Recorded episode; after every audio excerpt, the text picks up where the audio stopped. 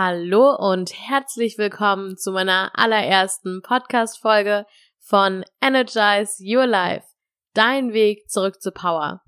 Mein Name ist Nina und ich freue mich riesig, dass du dich entschieden hast, hier einmal hineinzuhören. Und in dieser allerersten Folge wird es darum gehen, was das Thema des Podcasts ist, was dich erwarten wird, für wen der Podcast gedacht ist und warum ich mich entschieden habe, diesen Podcast zu gründen.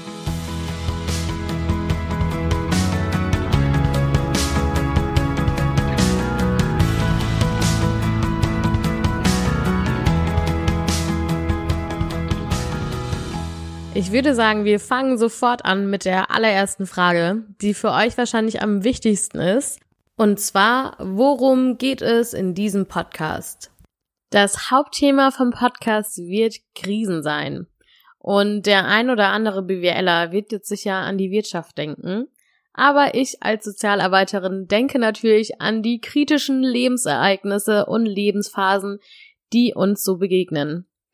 Aber damit ihr jetzt auch selber noch mal ein bisschen mehr Lust auf das Thema kriegt, äh, gebe ich euch schon kleine Teaser.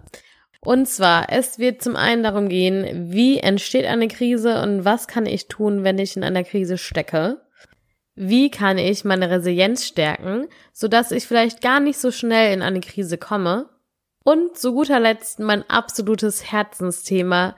Wie kann ich eine Krise nicht nur bewältigen, sondern schaffe es sogar an ihr zu wachsen?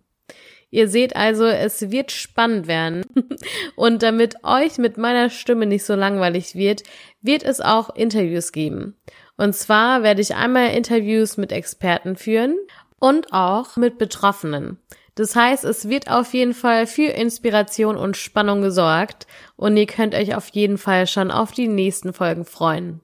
Und der ein oder andere von euch denkt sich jetzt wahrscheinlich, warum um alles auf der Welt soll ich mich mit diesem Thema auseinandersetzen. Und ich kann das wirklich auch gut verstehen. Aber Leute, lasst euch eins gesagt sein. Die nächste Krise kommt bestimmt. So schlimm das jetzt auch klingen mag, aber wir sind alle nicht immun gegen Krisen und Krisen gehören genauso zum Leben wie die schönen leichten Phasen.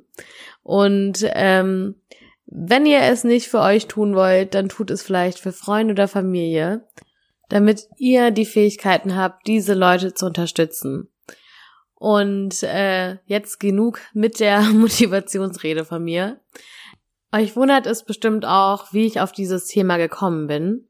Und dazu muss ich so einen kleinen Schwenker in äh, meine Jugend ist es nicht mehr, aber jüngeren Jahre ähm, zurückholen.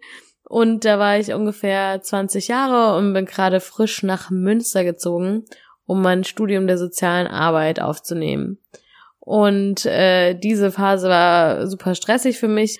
Ähm, ich habe mich total auf Münster gefreut, aber war natürlich irgendwie auch ein großer Schritt, so weit für die Süddeutschen in den Norden zu ziehen.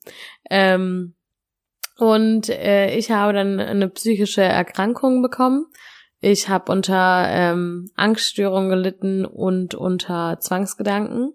Aber darum soll es gar nicht so gehen, sondern eher, was diese psychische Erkrankung mit mir gemacht hat.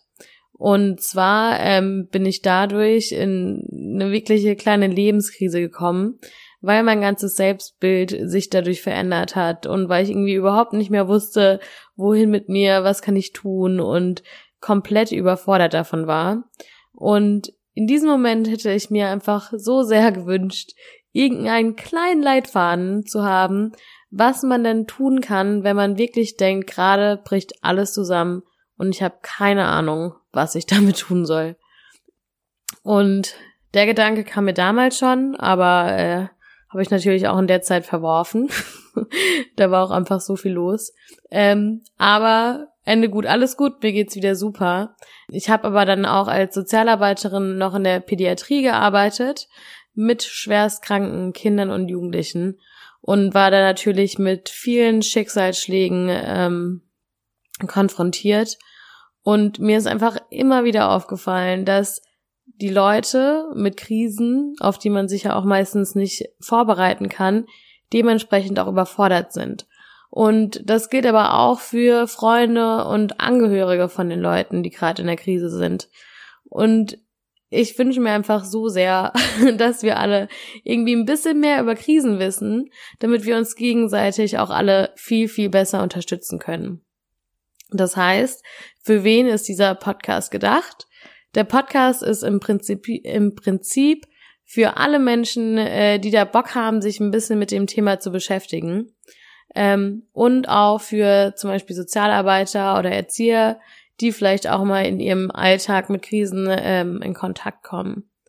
Genau. Und ich, ähm, was mir noch sehr, sehr wichtig ist, dass ich immer einen kleinen Disclaimer aussprechen werde.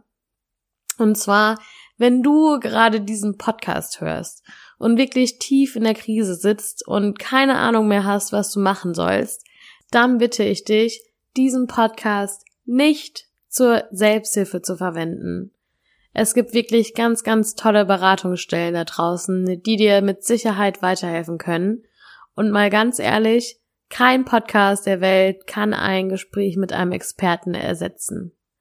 Du wirst auch immer in den Shownotes Verlinkungen zu Beratungsstellen finden und dort wirst du auch immer alle Quellen, die ich benutzt habe für die Podcast-Folge, äh, sehen. Das heißt, wenn du dich nochmal intensiver mit den Themen befassen möchtest, äh, kannst du da immer gerne reinschauen. Und jetzt bedanke ich mich von Herzen bei euch, dass ihr euch die Zeit für mich genommen habt. Und ich freue mich natürlich, ähm, wenn ihr nächstes Mal wieder dabei seid. Die Podcast-Folgen werden immer alle zwei Wochen herausgebracht und zwar immer dienstags. Und die nächste Folge wird sich um das Thema drehen, ich glaube, ich krieg die Krise. Krisen erkennen und verstehen. Ich freue mich schon sehr darauf und hoffe, ihr habt bis dahin eine wunderschöne Zeit. Macht es gut und bis bald, eure Nina.